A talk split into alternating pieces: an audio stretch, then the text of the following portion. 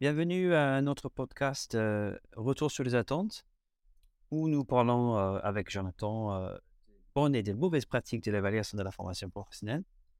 Comment tu vas, Jonathan? Salut. Salut Joss, ça va et toi? Ça va, ça va bien. Les, les jours sont chargés. Euh, on, Ouais. Je crois qu'on rentre vraiment dans, la, dans, la- les mois très, très chargés pour la formation Exact. avant, avant, le- avant les grandes vacances ou après ça reprend. Comme chaque année, ça fait 23 années pour moi, c'est toujours pareil. C'est, avril, mai, juin, peut-être juillet très chargé.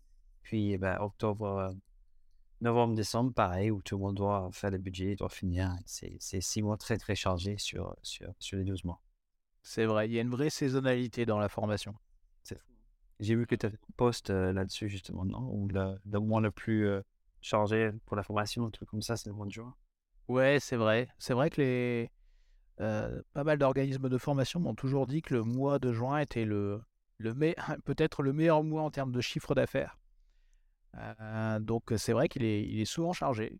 Et, paradoxalement, il faut faire attention parce que ça peut être, euh, ça peut être un mois qui n'est pas forcément le plus idéal pour former parce que comme il y a les vacances derrière, bah voilà, on, on se forme en juin, puis ensuite on pense aux vacances, après il y a la rentrée des enfants, etc. Et donc, il faut être très vigilant sur la question du transfert des acquis, d'où l'importance de, penser à l'évaluation, de, penser à l'après-formation. Même en suivant une formation au mois de juin, c'est important de, pouvoir se projeter, de pouvoir euh, euh, envisager des choses euh, durant cette période, d'envisager des choses pour la rentrée, etc. Oui, oui, euh, maintes fois, moi, j'ai appelé des apprenants euh, après des sessions au mois de mai, au mois de juin, je les ai rappelés pour les aider pour mettre mettre en application au mois d'octobre, au mois de novembre. Souvent, souvent, ils m'ont dit qu'ils n'ont pas pu le faire pour, pour des raisons pratiques ou pratiques, mais je pense que c'est aussi parce qu'il y avait un écart, quoi. Ils ont, pu mettre en place le plan d'action à cause de justement ce, cet écart. C'est ça. Donc il y a un vrai risque. Bon, euh, donc l'actualité pour toi, actuellement, comment que, que- où je te trouve, je- tu es où là exactement? Est-ce que tu es toujours dans le nord?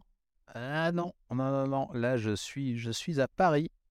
À Paris. Je suis à Paris, oui, oui. Donc là, là, là, je te parle depuis l'hôtel. Donc j'espère d'ailleurs qu'il n'y aura pas trop de, de bruit parasite. Je n'ai pas le même confort euh, qu'à mon bureau habituel. Euh, je suis à Paris. Je suis une formation euh, de, de, de coaching. Donc pour moi, c'est une, c'est un- c'est une grande nouveauté parce que c'est vrai que dans, dans, le milieu, on va dire, de la formation, on a, on a, souvent des personnes qui, qui cumulent les, différentes casquettes. hein. On peut être consultant, formateur, coach, etc. Euh, et, pour moi, voilà, autant je fréquente des coachs, hein, je connais, je connais, je connais un certain nombre de coachs, mais pour moi, ça restait assez nébuleux, ça restait vraiment théorique. Donc là, c'est l'occasion de s'y confronter, de d'être en mesure de bien faire la distinction entre l'activité de conseil, l'activité de formation, l'activité de coaching, etc. Donc c'est très intéressant. Les, les, euh, les définitions commencent à se mélanger un peu? Je ne sais pas si les définitions sont bon mot, mais on voit de plus en plus de, de coaching dans l'information. Euh, oui, tout à fait, oui, oui. Alors c'est vrai que là,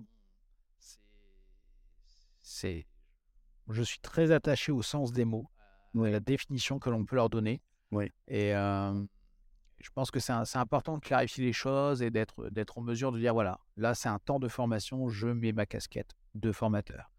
Là, ok, post-formation, c'est notamment post-formation où je vois de l'intérêt au, au coaching. Lorsqu'il est mêlé à l'activité de formation, il y a, le coaching a du sens en tant que tel, euh, indépendamment de la formation. Mais post-formation, j'y vois un intérêt pour euh, accompagner vers le accompagner vers le transfert des acquis, justement, ce dont on parlait précédemment. Et dans ce cas, on peut mettre sa casquette de coach, etc. Mais voilà, il y, a- une véritable expertise derrière. Ça, je vais pas forcément faire un coup de gueule spécifique euh, là-dessus aujourd'hui, mais, mais euh, voilà, il y a, une coachisation de, de, de l'univers où on a l'impression qu'on peut être coach en tout. Coach en décoration d'intérieur, coach en, copywriting, coach en à peu près n'importe quoi.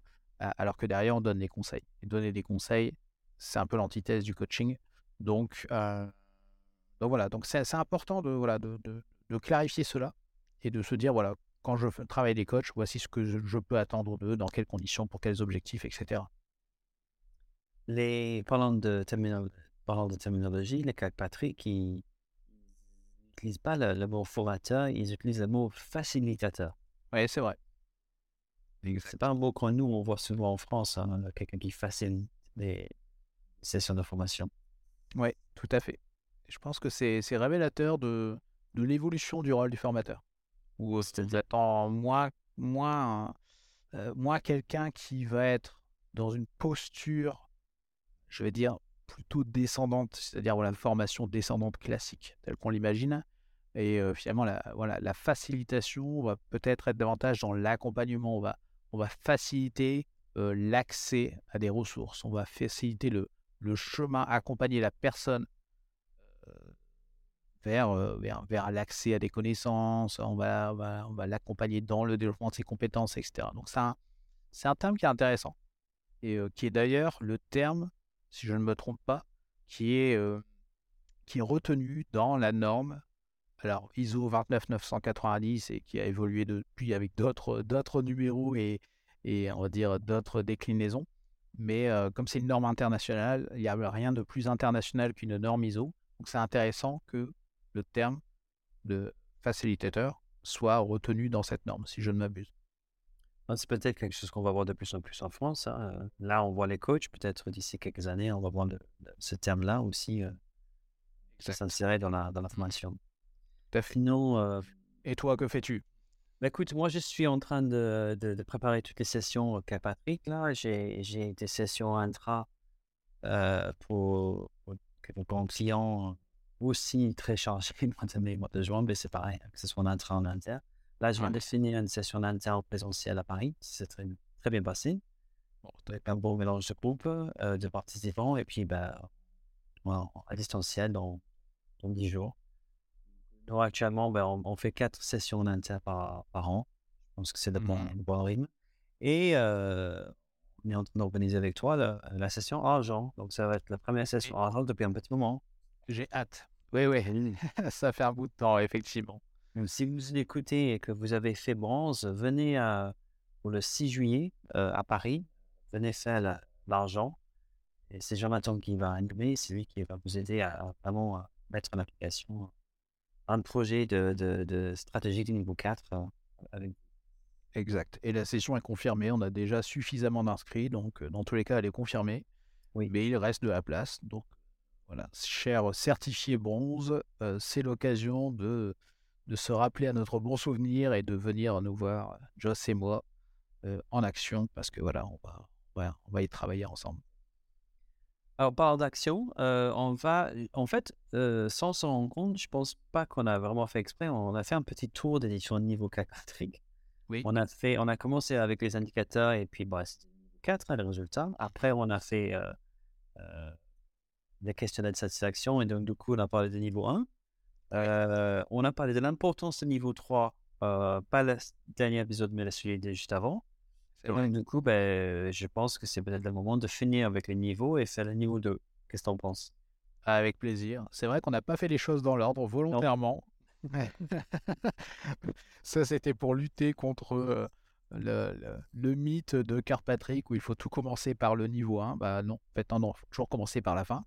Et bien justement, donc là, on a fait les choses dans le désordre volontairement ou pas, mais en tout cas, c'est, c'est, un fait. Alors, donc le niveau 2, c'est euh, apprentissage. C'est, oui. Euh, ah, c'est, c'est, c'est, c'est peut-être le, le, niveau où les formateurs sont le plus à l'aise. Oui, probablement, oui, oui. Est-ce que tu as la définition devant tes yeux?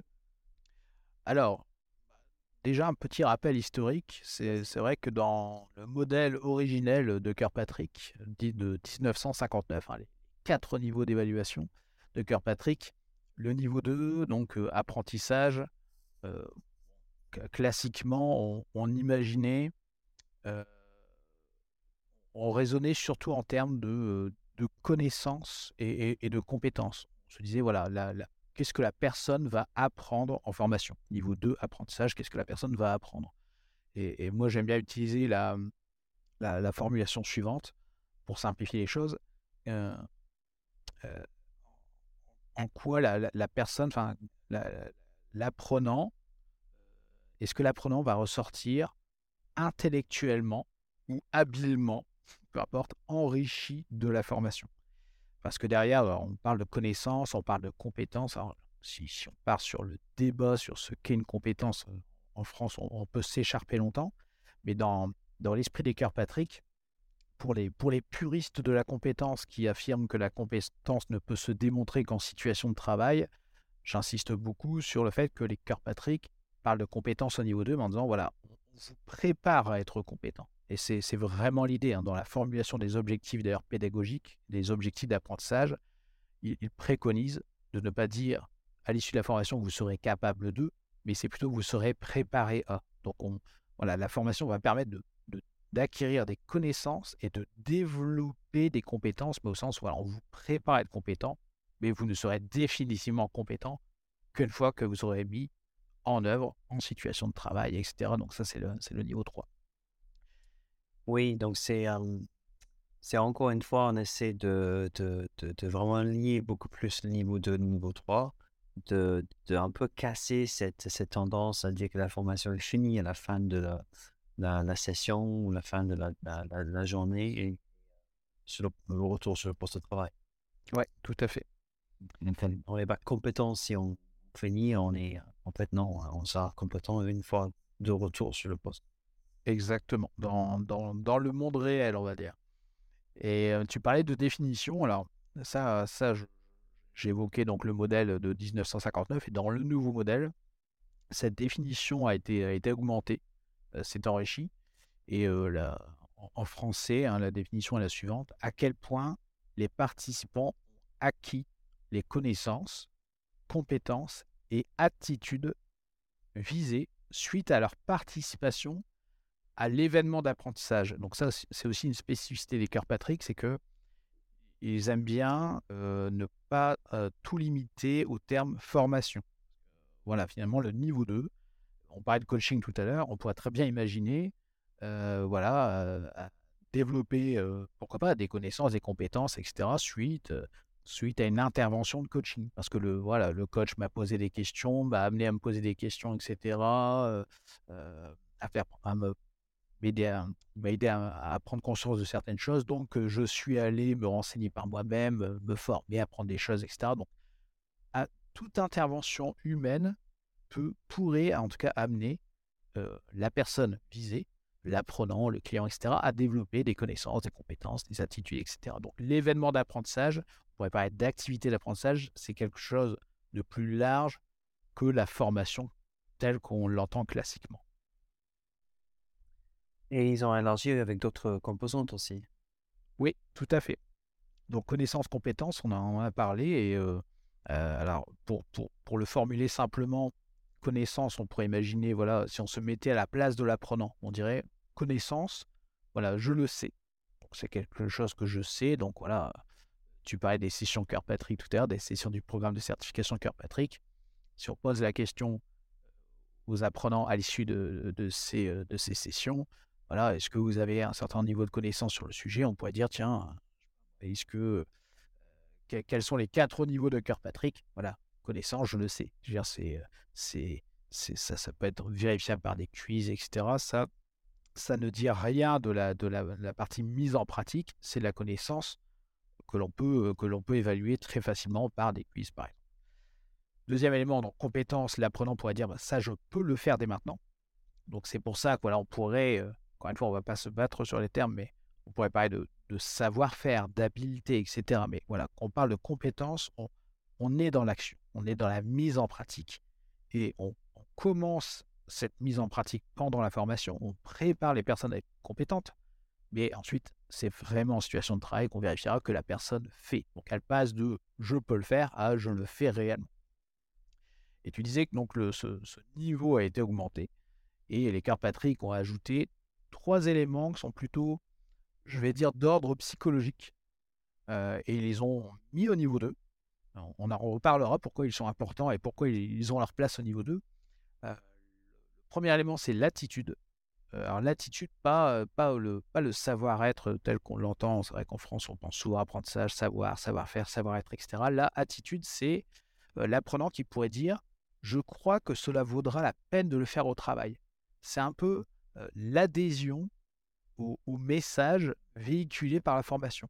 oui, je pense que, je vais prendre un exemple, et tiens, je, suis une formation, ben, je suis une formation en, bah, je mon exemple, formation coaching, et je pourrais me dire, ouais, ouais, c'est vrai que je, vois l'intérêt de la chose et je vois l'intérêt, par exemple, de travailler avec des collaborateurs en, en, adoptant la posture de coach à, certains moments clés, etc. Voilà, je pense que ça vaut la peine de le faire. J'ai vu voir l'intérêt en tout cas. Confiance, c'est le quatrième élément. Donc on a connaissance, compétence, attitude, confiance. Confiance, l'apprenant pourrait dire je pense que je peux le faire au travail. Voilà, lorsqu'on est en formation, tu le sais, hein, on est dans un, un cocon douillet. Euh, voilà, on est, on est au chaud, on est entre nous, on est dans un contexte très favorable, on est avec euh, le formateur, la formatrice, le groupe, etc. C'est très sympa.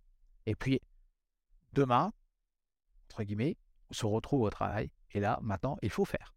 Alors, est-ce qu'on se sent a priori capable, en confiance pour le faire demain au travail, lorsqu'on va se retrouver devant, le fait accompli?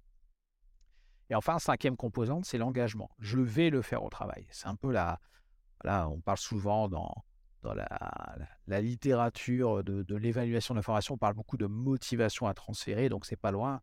C'est voilà, engagement, voilà, si sans moi le contrat, s'il faut signer un contrat de performance, voilà, je vais le signer, voilà, demain j'y vais. C'est vraiment l'engagement à, je m'engage à mettre en pratique ce que j'ai appris. Ces trois, ces trois concepts sont, très importants parce qu'on se rend compte que voilà, si je reprends les deux premiers connaissances et compétences, savoir et savoir-faire, c'est bien, mais ça n'augure en rien d'un futur transfert des acquis. Donc, il faut savoir, il faut savoir faire, il faut être, il faut avoir des connaissances, avoir des compétences, etc. Mais ensuite, il faut penser que c'est important de le faire au travail, l'attitude, il faut se sentir confiant pour mettre en œuvre cela au travail. Et, enfin, il faut s'engager à le faire. Alors après, on en a parlé au niveau 3. Ça n'est pas suffisant. Il y a des éléments de contexte, il y a des éléments liés à l'environnement de travail, etc. Mais ça fait une espèce de super niveau 2. On se dit, waouh, les personnes qui coche les, toutes les cases ici les, par rapport à ces cinq, ces cinq composantes du niveau 2, du nouveau modèle, donc, sortent de formation, passe-moi l'expression, mais, mais blindées. Donc, elles sont prêtes à y aller et elles sont prêtes à revenir au travail pour tenter de transférer leurs acquis. donc, ils ont ajouté ces, ces, ces trois parties de niveau 2 euh, pour pouvoir se projeter plus vers l'après-formation au niveau de comment euh, on se voit euh, pour la suite. Est-ce que pour toi, c'est une... En fait, ces compositions sont un peu subjectives. Donc, du coup, est-ce que pour toi, c'est juste une question, ben, est-ce que tu te sens confiant ou pas? Est-ce que tu penses que ça vaut la peine ou pas? Est-ce que tu t'engages à le faire ou pas? Ou est-ce que c'est quelque chose qu'on peut mesurer? Alors, c'est c'est vrai que ça reste essentiellement subjectif parce que c'est alors autant on en a parlé hein, les voilà la, les connaissances c'est typiquement du quiz des tests etc la partie compétences avec des jeux de rôle des, des, la mise en pratique des mises en situation ça, peut être tout un ensemble de choses. Dans la formation d'Aircore Patrick Bronze que tu que tu animes actuellement demande à créer un plan d'évaluation. Donc voilà, là, pour le coup, c'est très pratico-pratique. Donc on peut vérifier la partie compétence au sens savoir-faire. Euh, pour ces trois notions, on est effectivement dans le subjectif. Euh, on, pourrait, on pourrait demander, tiens, euh, on pourrait très bien demander aux formateurs, par exemple, d'observer durant la formation les réactions, les, attitudes, etc., des, des, apprenants. Mais je, pense que pour, pour mettre en confiance les apprenants, il faut pas, faut pas vendre l'évaluation comme étant un outil de notation, de sanction, etc. Je pense qu'il faut, il faut leur poser la question. ça peut être des questions fermées, ça peut être des questions ouvertes. ça peut être à l'écrit, ça peut être à l'oral, etc. Je pense qu'il faut les mettre en confiance en disant, voilà, l'important, je reprends l'exemple de la confiance, et c'est un exercice que l'on fait dans, dans le programme de certification euh, Patrick de niveau bronze, c'est de, par exemple, lorsqu'on le fait en présentiel en tout cas, euh, à la fin, de dire voilà, on va mettre des, par exemple des, post-it un peu partout dans la salle. Euh, quatre post-it, par exemple, de 0 à 3, de 4 à 6, de 7 à 9 et un post-it à 10. Et en posant la question aux participants, à quel point vous sentez confiant, confiante demain pour mettre en pratique ce que, vous avez appris durant cette formation. Et on leur demande de se positionner sous le post-it qui correspond à leur réponse. Donc ça, c'est une première étape. Et ensuite, on leur dit, tiens, qu'est-ce qu'il vous faudrait pour passer au post-it suivant? Et là, c'est l'occasion d'identifier des, des, freins et que l'on peut lever, ou en tout cas, ou, ou des freins que l'on pourrait aussi communiquer sous couvert de l'anonymat, parce que ce qui se dit en formation reste en formation, mais sous couvert de l'anonymat au commanditaire, en disant attention, si vous voulez qu'il y ait du transfert des acquis demain, bah oui, il faut peut-être envisager des choses, il faut peut-être envisager de l'accompagnement, du coaching, il y a peut-être des outils qui manquent, etc. etc. Mais c'est vraiment, c'est, pas pour fliquer, si, si j'ose le terme, euh, les collaborateurs en disant Ah, lui, il n'est pas convaincu, euh, il ne que c'est important de le faire au travail. Non, l'important, c'est de se dire voilà, il faut que ça soit des ingrédients d'une formation réussie. Et donc, c'est important que les collaborateurs voient cela comme que les apprenants voient cela comme une aide finalement au transfert des acquis. C'est vraiment de la matière pour le formateur et pour les, autres acteurs de la formation pour aider les apprenants à aller jusqu'au transfert des acquis. Je trouve ce point très important parce que, en fait, ça peut aller aussi dans les deux sens. C'est-à-dire que en faisant cette petite, ce petit exercice pour savoir ce qui manque, manquerait pour mettre en application, pour avoir plus de confiance, ça permet aussi au formateur de voir comment lui, par la suite, il pourrait éventuellement améliorer le programme pour la prochaine fois, justement s'il voit des freins que, là que lui peut, peut les enlever pour son programme, pour, les aider. Et après, comme tu disais, c'est aussi, ça permet aussi aux participants dans le programme de voir comment eux ils mettent en application pour la suite individuellement. Donc, mmh c'est un exercice qui, qui, qui, aide tout le monde. Et si on ne le fait pas, on peut avoir un côté aveugle où on fait la même chose, session après session, formation après formation, et en fait, on ne sait pas du tout ce que vont faire les gens après et comment ils, envisagent la suite et, et, nous, on pourrait améliorer le programme pour, pour les sessions aussi. Oui, complètement c'est vrai que dans, dans, le, dans le niveau 1 de, du, nouveau modèle de Kirkpatrick, l'une des trois composantes est la pertinence, comme tu le dis. Là, c'est l'occasion de se dire, voilà, mon, contenu, mon programme, il y a peut-être des éléments qui ne sont pas pertinents. Parce que voilà, les, les apprenants trouvaient cela très séduisant en théorie durant la formation. Euh, et puis lorsqu'on leur dit demain vous sentez en, confiance pour le faire, ouais, enfin bon, c'était c'était sympa en théorie, mais franchement je me sens pas d'y aller. Euh, ou alors euh, non c'est trop ambitieux par rapport à mon poste actuel, ou voilà il manque des choses, ça n'est pas clair, etc. Donc comme tu dis, là pour de l'amélioration continue c'est top, parce que l'objectif ça n'est pas de terminer la formation à 17 heures. L'objectif c'est que la formation se termine quand l'apprenant est réellement monté en compétence, ce dont on parlait hein, lors de, l'épisode sur le niveau 3, c'est vraiment lorsqu'il y a une montée en compétence effective. Et donc là, c'est vraiment l'occasion d'avoir des retours euh, et d'améliorer en continu son, programme de formation, tout simplement. Et on voit que l'évaluation aussi, c'est quelque chose qui peut être très interactif euh, entre les participants, participants, entre le formateur et les participants aussi. Euh, les questionnaires sont très objectifs dans le sens où souvent le formateur sort de la salle ou c'est fait de façon anonyme, on ne sait pas trop ce qui se passe et on, regarde après. Donc il y a une espèce d'asynchronicité entre, entre la, mesure et les types d'évaluation.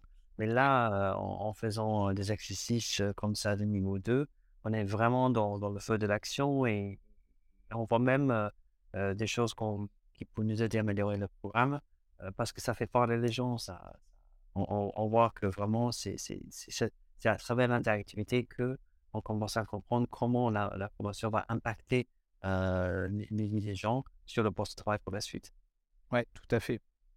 C'est vrai. Et, tu disais tout à l'heure euh, en introduction que c'était probablement le niveau euh, avec lequel les, les, formateurs, les formatrices étaient les plus à l'aise. Et, et c'est vrai que je pense que ça serait une erreur de limiter souvent ce niveau au sacro-saint quiz d'évaluation des connaissances. C'est-à-dire qu'on fait déjà, formation, on fait énormément, on réalise énormément d'activités, d'activités pédagogiques, etc.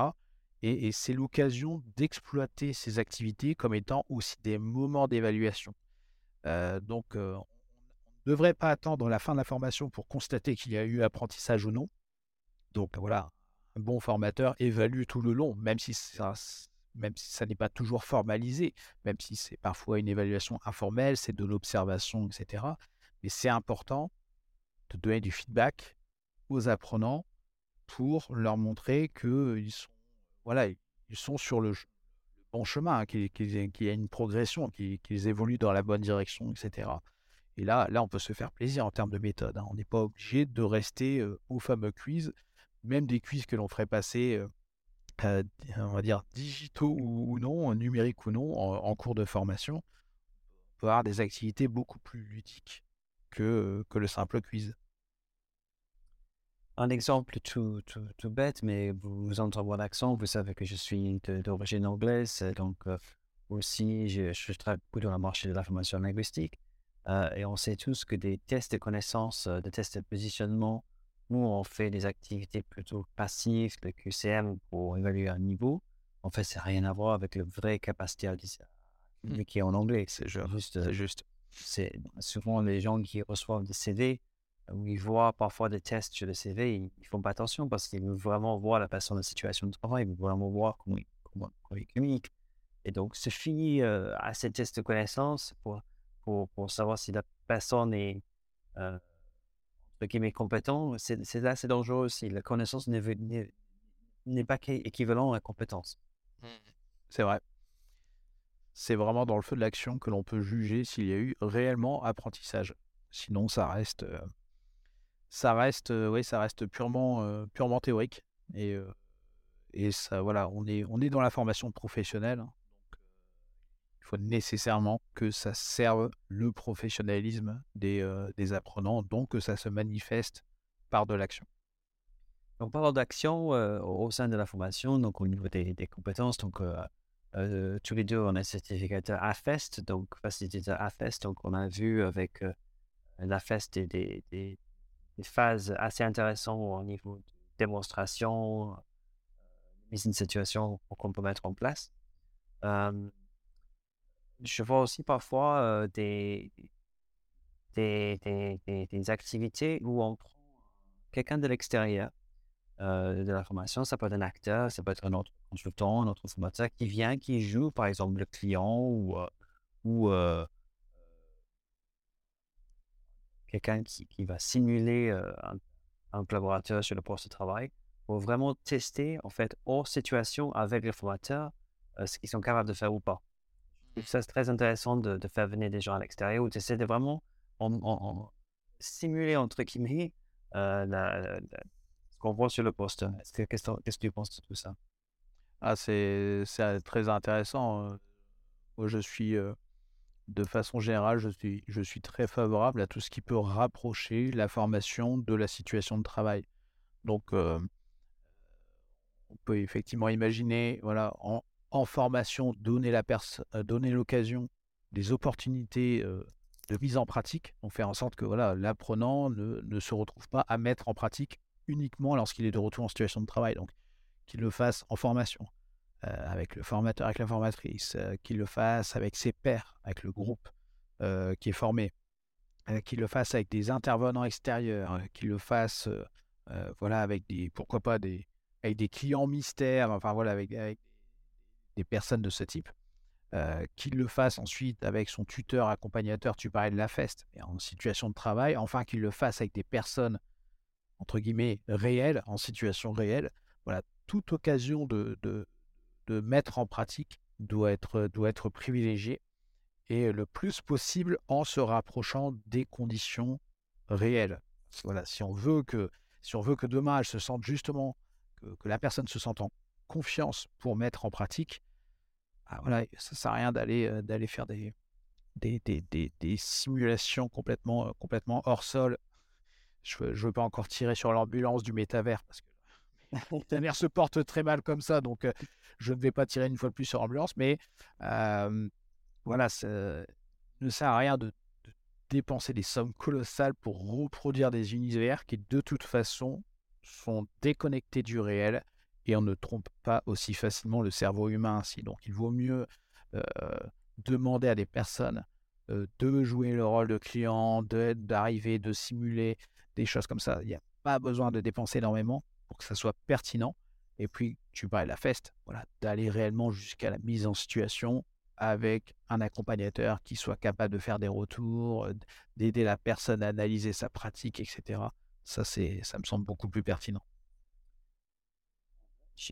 Honnêtement, s'il y a un choix à faire entre densifier le programme de formation un peu plus pour aller chercher euh, de nouvelles connaissances ou une nouvelle chose à apprendre, euh, contre euh, refaire une mise en situation ou refaire des, des, jeux pour être sûr que la personne sait faire c'est pour moi, il n'y a pas de, il y a pas de choix. Hein. Moi, j'irai toujours vers le dernier parce que c'est ça qui est le plus important. Exactement. Exactement. C'est, je crois que c'est. alors, les, nos, nos, cousins québécois, je vais les appeler ainsi, appellent cela. Alors, je ne sais pas si c'est uniquement eux qui, en parlent, mais en tout cas, à chaque fois, j'ai lu des écrits. Ils étaient québécois et eux parlaient de modules de TEP de transfert à, l'environnement pratique. Et, l'idée est de dire, voilà, on consacre au moins une séquence pédagogique, peu importe la durée, à parler des questions de, mise en application. Et alors, certes, si on prend la, durée type d'une journée de formation de, 7 heures, bah au lieu de délivrer, comme tu le dis, du contenu pendant 7 heures, au, lieu de, bourrer le mou, hein, j'ai l'expression, des, des apprenants et voilà, de, de, leur verser des, des, des, des, contenus jusqu'à plus soif, eh bien, on, réduit un peu et, on consacre, par exemple, je sais pas moi, 15h30 à 17h, une dernière séquence à OK, où est-ce que vous en êtes, comment vous allez appliquer ça, on parle de la confiance, on traite les objections, les objections par rapport à l'attitude, est-ce que c'est important de le faire au travail? Oui, mais moi je vois pas l'intérêt pour notre entreprise, pour notre job, etc. Donc c'est l'occasion de traiter ça. C'est peut-être l'occasion de faire intervenir pour des sessions intra-entreprises euh, aussi des dirigeants d'entreprise, des managers, pour expliquer, oui, c'est important de faire témoigner aussi, pourquoi pas, des, des apprenants de, sessions précédentes, pour leur expliquer pourquoi c'est important de le faire, quels résultats ils ont obtenus, etc. Mais voilà, moins délivré, c'est vraiment une question de d'efficience, hein, pour le coup. On délivre moins, mais par contre, on s'assure que cette quantité plus restreinte soit réellement utilisé. C'est vraiment une logique de bon sens et, d'efficience. Et je trouve que c'est aussi une question de maturité en tant que prestataire, formateur interne. Quelqu'un qui va se concentrer là-dessus, c'est vraiment quelqu'un qui pense justement au transfert, il pense au niveau 3, il pense à, ce qui va se passer après. Quelqu'un qui va se dédier à ça plutôt que juste bourrer, bourrer, bourrer le programme c'est quelqu'un qui veut vraiment que les gens qui sont en formation performent sur le poste par la suite. Exactement. Et surtout aujourd'hui, avec, avec l'intelligence artificielle, etc., tu n'as pas besoin du formateur pour avoir encore plus de connaissances que ce que tu as pu voir en formation. Oui, c'est vrai, c'est vrai. Maintenant, on peut, on peut tricher facilement, on peut toujours chercher les connaissances sur, sur Internet très facilement. En fait, tout ce qui est mémorisation, c'est très intéressant de voir la différence entre les enfants et les adultes. les enfants, ils, sont, ils ont une capacité à mémoriser beaucoup plus facile, mmh. Beaucoup plus performante que nous, les adultes. Donc, du coup, maintenant, on commence à voir, ben, justement, chez les Québécois, en France aussi, c'est ce qu'on appelle l'ancrage mémoriel. Peut-être des, des, petites applications qui permettent de retenir plus facilement ce qu'on apprend en formation. Qu'est-ce que tu penses de ces, applications Alors, c'est c'est pertinent, c'est pertinent quand, notamment quand, quand c'est présenté de, on va dire de, de, manière ludique. Je pense que voilà, l'apprentissage doit rester un plaisir. Donc voilà, si c'est pour, si pour ressortir des, des fiches, des fiches cartonnées, des fiches Bristol, voilà, pour potasser et bachoter tous les jours des, notions que l'on a pu voir en formation, etc. Bon, je me dis, c'est pas forcément ce qu'il y a de mieux. Donc, l'ancrage mémoriel qui permet aussi de servir l'évaluation, donc d'avoir, pourquoi pas, des, des micro-quiz ludiques, etc. Tout ça, j'y suis, suis forcément favorable, même si je pense que l'on en parlait dans l'épisode sur le niveau 3, ça ne doit pas se substituer à l'ancrage comportemental. Que, ça n'est pas parce que je me souviens de quelque chose que je le fais. et ça, ça peut être le piège de certaines évaluations de niveau 2, où par exemple, on demanderait, voilà, je, reprends l'exemple du, client mystère. Attention aujourd'hui dans notre magasin, donc nous avons appris les bonnes, les bonnes questions à poser pour placer les cartes de fidélité, par exemple pour demander au client s'il a une carte de fidélité, si ça l'intéresserait. On a le bon discours, on a les arguments. Et attention, voilà, on a repéré une personne, on sait que c'est un client ou une cliente mystère. Et donc, on va adapter euh, notre comportement parce qu'on se souvient très bien de ce qu'il faut faire et de ce qu'il faut dire. Ça, c'est de l'ancrage mémoriel. Par contre, l'ancrage comportemental, c'est que maintenant, les comportements attendus, les bonnes pratiques sont définitivement, en tout cas on l'espère, ancrés en nous. Et donc, ça me fait penser, tu vois, dans, dans l'éducation nationale, en France en tout cas, lorsque les enseignants savent lorsqu'ils vont être inspectés. Ils savent très bien lorsqu'il y a un inspecteur de l'éducation nationale qui débarque tel jour à telle heure pour les observer en salle de classe, etc. Donc là, le jour J, on, peut, on peut faire son beau, si je puis dire, et on peut, on peut, on peut sortir nos, nos meilleures pratiques, avoir l'attitude, la posture, être bienveillant avec les élèves, etc. Puis une fois que l'inspecteur est reparti, le naturel revient en galop, éventuellement. Donc, euh, donc là, c'est euh, voilà, ça, peut être trompeur. Donc, d'où l'importance du niveau 3. Euh, voilà, le niveau 2 est, est, important parce que si on se limite au niveau 1, on ne sait pas si les personnes ont vraiment apprendre quelque chose de la formation. Et dans ce cas, si elles n'ont rien appris, il n'y aura pas de niveau 3 mais le niveau 2 reste insuffisant. C'est toute la logique du, modèle de Kirkpatrick, hein, c'est de dire voilà, chaque niveau a son importance et il faut aller, aller jusqu'au niveau 3 forcément. Je ne sais pas d'où vient cet exemple de l'éducation nationale. Je, je... de ta part, mais je ne reconnais pas dans ce que tu dis, c'est pas vrai. bon tu, te, tu te désolidarises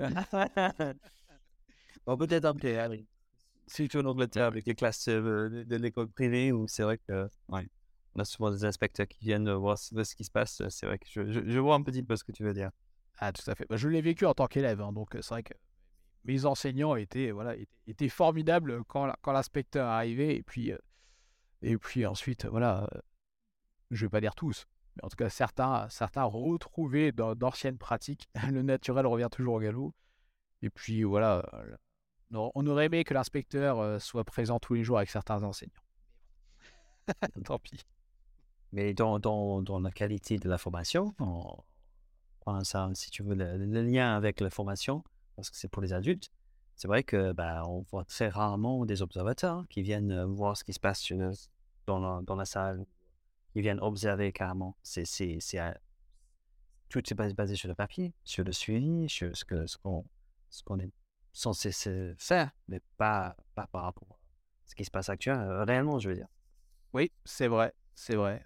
ou alors ça peut être dans le cas de, je pense à des sessions pilotes, tu vois, un client qui dirait, tiens, je viens suivre la formation. Alors on serait davantage dans le niveau 1 pour, pour regarder un peu voilà, le formateur en action, voir si ça a du sens, cette formation, si ça vaut le coup de, de l'étendre, de la déployer dans mon entreprise, etc. Mais au niveau, au niveau, des, au niveau des pratiques, ça serait, serait intéressant un peu. Je, reviens au coaching. Il y, a, il y, a, une supervision dans le coaching, mais que l'on institue davantage le fait d'avoir des, des, retours de la part des, des formateurs, de faire de l'analyse de, pratique, d'avoir des formateurs qui viennent même co-animer régulièrement pour partager un peu ces pratiques, etc. Et qu'on ne se retrouve pas toujours seul face aux apprenants, parce que sinon, voilà, les, apprenants ne sont pas ne sont pas forcément par définition, les mieux placés pour dire au formateur que sa, pratique pédagogique est, à revoir. et la différence entre l'évaluation formative et sommative, niveau 2, tu, tu, les considères l'un aussi important que l'autre ou tu privilégies un... Alors, je, je, je, je pense que les les deux sont importantes parce que, voilà, tout à l'heure, je disais, il ne faut pas attendre l'évaluation sommative. Hein, pour, faire, pour faire simple, l'évaluation sommative se déroule à la fin. Hein. L'idée, c'est de, de, d'évaluer la, la, somme, justement, des, des, connaissances acquises sous, sous différentes formes. L'évaluation formative se passe pendant la formation. Et donc, l'idée, c'est d'avoir voilà, d'avoir des retours sur la progression de l'apprenant, pouvoir lui faire des retours, lui donner du feedback, etc. Donc, que lui est une espèce de radar pour voir s'il avance dans la bonne direction. Et l'évaluation sommative, c'est la question de l'arrivée. donc, les deux, sont, les, les deux formes sont, sont importantes parce qu'à la fois, il faut pouvoir avoir un retour qui permette de, faire un peu le bilan de, la formation en termes d'apprentissage à la fin alors pour l'apprenant, pour le formateur, pour d'autres parties prenantes. Hein, si c'est une c'est formation évidemment euh, diplômante, certifiante, etc., on a plutôt intérêt, enfin c'est même pas une nécessité, c'est une obligation d'avoir une évaluation sommative qui, se tienne. Et, euh, et c'est important aussi de ne pas attendre la fin de la formation pour évaluer si la personne apprend, a appris, si, si ça, ça, vaut la peine d'adapter aussi son parcours, si elle progresse plus vite que prévu, ou au contraire, si elle a des difficultés, etc., via des entretiens de, remédiation, de régulation, etc., ça peut être l'occasion de voilà d'avoir des, des, des, retours réguliers, donc des évaluations formatives régulières et qui, qui permettent d'adapter le parcours, le parcours d'apprentissage de l'apprenant. Encore une fois, pour que ça soit le plus efficient pour lui. Parce que si on attend que la fin, voilà, pour faire simple, on a prévu trois jours de formation. Si au bout d'une journée de formation, euh, on se dit euh, l'apprenant progresse beaucoup plus vite que prévu et, euh, c'est bon, il est déjà OK, bah, voilà, on n'en soit rien si on n'a pas d'évaluation formative. Donc c'est important d'avoir cela pour adapter en continu le parcours à la progression de l'apprenant. ça fait quoi, 35 minutes qu'on discute de ce, de ce, de ce niveau avec quelques idées, quelques exemples. Je, ne sais pas si vous, auditeurs, vous, vous, rendez compte, mais c'est tellement important de prendre du temps pour concevoir ces activités, ces exercices d'évaluation pendant la formation. c'est, j'imagine, je sais que les, gens qui conçoivent les formations, ils, pensent aux activités pédagogiques, ils pensent aux jeux qu'on peut faire, ils pensent aux, aux, phases d'acquisition, ils pensent aux slides, ils pensent à à, varier un peu les différentes activités. Mais vraiment, parfois, je ne sais pas si tu es d'accord, Jonathan, l'évaluation, c'est le, cousin un peu pauvre dans le coin qui, qui, qui, qui est là parce qu'il est obligé d'être là, mais personne n'y fait attention et on le met un peu à la fin. Tu vois, c'est, c'est, ah, complètement.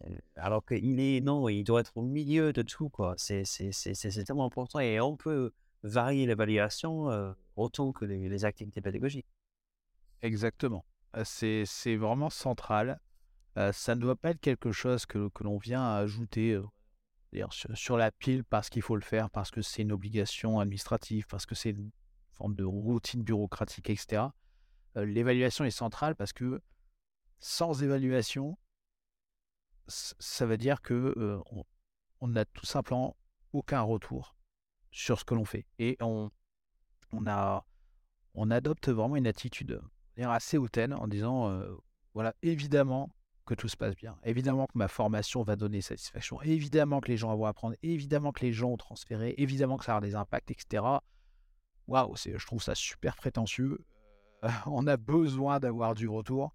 Et, l'évaluation, finalement, c'est un questionnement permanent. Et c'est vraiment, je trouve, le, signe d'une, d'une, très bonne maturité en, formation comme ailleurs. C'est-à-dire que sans évaluation, sans évaluation, en fait, on, ne peut rien faire. C'est une forme de, thermomètre permanent qui nous indique que, la, température est bonne. C'est un GPS permanent qui nous indique que l'on va dans la bonne direction, etc. Et donc, si on ne prend pas le sujet au sérieux, bah, forcément, je reprends l'image du GPS, mais on risque à un moment donné euh, soit de tomber en panne d'essence, soit de, soit de finir dans le mur. Donc voilà, on a besoin de développer nos pratiques d'évaluation si on veut être euh, sérieux vis-à-vis de nos commanditaires notamment de, et de nos différentes parties prenantes. Oui, c'est une question de courage aussi, maturité, ah, tout à fait. mais courage aussi. Il faut avoir le courage pour faire ces, ces activités d'évaluation. Parfois, euh, on peut croire que l'apprenant ne va pas apprécier, mais au contraire, je pense que si c'est bien dosé, il va, il va le faire. Si c'est bien varié, il va le faire aussi. Et comme on disait par rapport au jeu, l'exercice de la confiance, ben, ça permet aussi pour lui de, de réfléchir et de, de, voir ce qui est important pour lui. Donc, il n'y a pas de gêne à, le faire, il n'y a pas de gêne à concevoir. Euh, c'est toujours le temps pour, il y a toujours le temps pour le faire, pas qu'à la fin de la formation. Exactement. Bon, est-ce qu'il y a juste d'autres idées, d'autres pratiques, d'autres choses que tu souhaiterais ajouter par rapport au niveau 2, des choses qu'on n'a pas couvert, des, des, des, des, pratiques intéressantes que tu vois sur le marché Est-ce que c'est OK pour toi? Ouais, bon, Il y aurait tellement encore de choses à dire, mais je, je, voudrais, je voudrais juste peut-être insister sur, sur, sur, une dernière chose. dans l'épisode sur le niveau 3, on, parlait de, de développer les, les capacités les réflexifs des apprenants en disant voilà, finalement, les, apprenants doivent être en mesure d'évaluer par eux-mêmes le niveau 3, savoir s'ils ont transféré, s'ils ont pu utiliser leurs acquis, etc. Et de faire de l'évaluation une forme de compagnon euh, du transfert euh, des acquis pour les apprenants.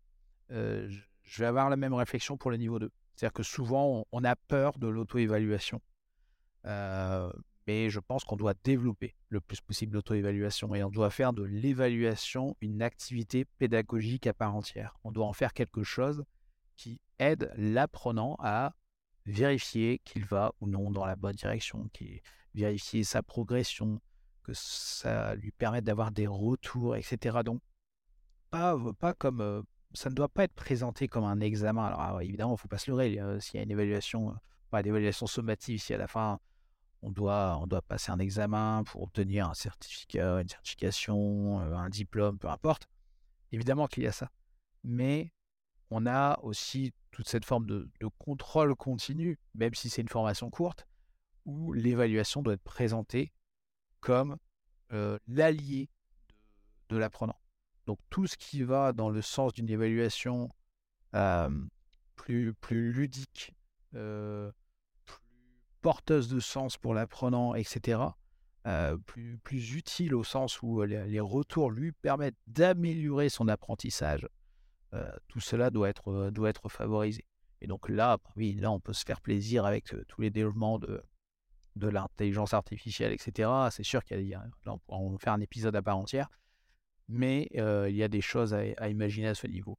Donc, n'ayons pas peur de l'auto-évaluation. Lorsqu'on parle d'auto-évaluation, on dit toujours oui, mais c'est subjectif, certes, mais comme je l'ai dit toujours un peu trivialement, lorsque des clients disent votre produit est mauvais, on ne répond pas au client oui, mais c'est subjectif. Non, on écoute le client et on tient compte de ses remarques. Donc, dans l'évaluation, quel que soit le niveau, c'est la même chose. À partir où les conditions méthodologiques sont OK, la voix VOX de l'apprenant compte autant, si ce n'est plus, que celle des autres. Après, on est d'accord que si un, voix VOX euh, se répète systématiquement, c'est vrai, toujours par différentes personnes, ça peut devenir objectif par Ah, mais complètement. Tout à fait. Beaucoup de subjectivité, ça devient rapidement objectif. bon, mais super. Bon, merci beaucoup, Jonathan. Je te laisse. Euh, je crois que tu n'as pas encore mangé, donc euh, bon appétit, va, va se reposer pour la, suite de la formation pour demain. Et, euh, et vous, deux auditeurs, on se retrouve pour le septième épisode bientôt. Merci beaucoup. Merci, Joss. À bientôt.